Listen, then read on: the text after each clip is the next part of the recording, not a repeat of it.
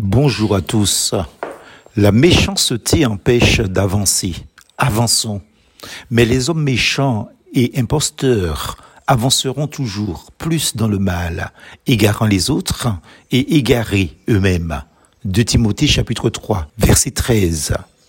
Bien qu'ici, il n'est point question de méchants, mais il est indéniable comme le rappelait si bien l'un des plus célèbres rois du peuple d'Israël, le roi David, par cette citation qui existait déjà en son temps. Des méchants vient la méchanceté, dit l'ancien proverbe. Aussi je ne porterai point la main sur toi. 1 Samuel chapitre 24, verset 14. Ce personnage célèbre qui a vraiment existé, était en proie à la persécution de Saül, le premier roi d'Israël, qui était un roi impie et jaloux de David, car il savait que Dieu avait choisi ce dernier pour le succéder. La méchanceté est souvent liée à la jalousie. Jalousie de celui ou celle qui n'est pas en mesure de faire ce que vous faites et de dire les choses avec l'intelligence que Dieu vous a donnée pour le dire. Vous avez aujourd'hui, dans ce monde, des vrais penseurs actifs, derrière leurs propos fondateurs. Ceux-là qui ont des rêves, comme Martin Luther King, en mettant la main à la pâte à chaque occasion favorable ou non. Attention, qui dit rêve ne dit pas rêvasser, nuance. Vous avez aussi des pseudo-penseurs, mais inactifs, sauf derrière leurs écrans. Et là, ce sont des vrais riveurs dans le sens propre du terme, qui se pensent être des héros dans leurs imaginaires abondants, des sortes d'illusionnistes malparlants et destructeurs, car les paroles tuent. Leur principale fonction est de guetter au quotidien les nouveaux postes, les actions, les initiatives, les rêves, donc les visions de ceux dont ils n'arrivent même pas à la cheville. Déjà qu'ils ne font rien, mais absolument rien de rien pour faire avancer une cause quelconque, qu'elle soit spirituelle ou temporelle, mais ils se comportent tels des pions dans les mains de l'ennemi commun, soit dans le domaine spirituel, donc de Satan, véritable poison pernicieux, malin et vicieux, mais hélas habile, raïchien, mais d'un blanc, soit dans le domaine temporel de qui ou de ceux que vous savez, qui, englobant la triste et lamentable pourcentage du 1%, et qui pourtant exploite, spolie et assujettit les 99% restants, mais majoritaires en nombre. Même si, dans la majorité, pour le spirituel des enfants de Dieu, certains se lèvent, Satan se plaît à attirer les regards de certains sur cette minorité des hommes et des femmes fermes et inébranlables, ceux-là qui se lèvent et essayent de guider la masse grâce aux visions découlant du céleste Père. Le but satanique est d'annihiler leur effort et de, réduire à néant leur champ d'action.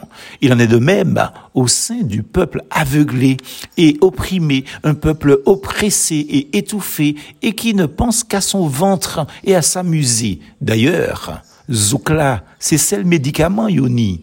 Ça veut dire tout.